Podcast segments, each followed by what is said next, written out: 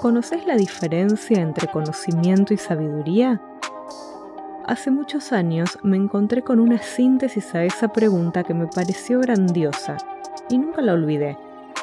No sé quién es el autor original, es una especie de dicho popular. Esta frase es la siguiente. Saber que el tomate es una fruta es conocimiento. No ponerlo en la ensalada de frutas es sabiduría.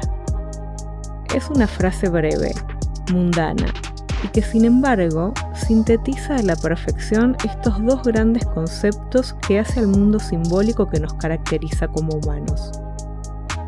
El conocimiento específico es solo un cúmulo de datos, que si no podemos conectarlos entre sí o establecer desde allí relaciones superadoras, no nos hace mucho más que repetidores de información.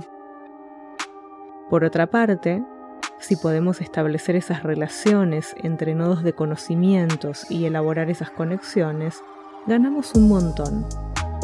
Tendremos la posibilidad de volver a esa información algo útil para nuestra existencia, algo que sirva al propósito de nuestro crecimiento personal.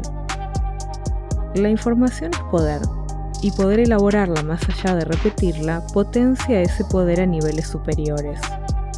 Nunca olvidé esa frase y sobre todo la tengo presente en mis clases. Cuando en el encuentro con mis alumnos intento que no solo acumulen conocimientos, sino que puedan saber qué hacer con ellos.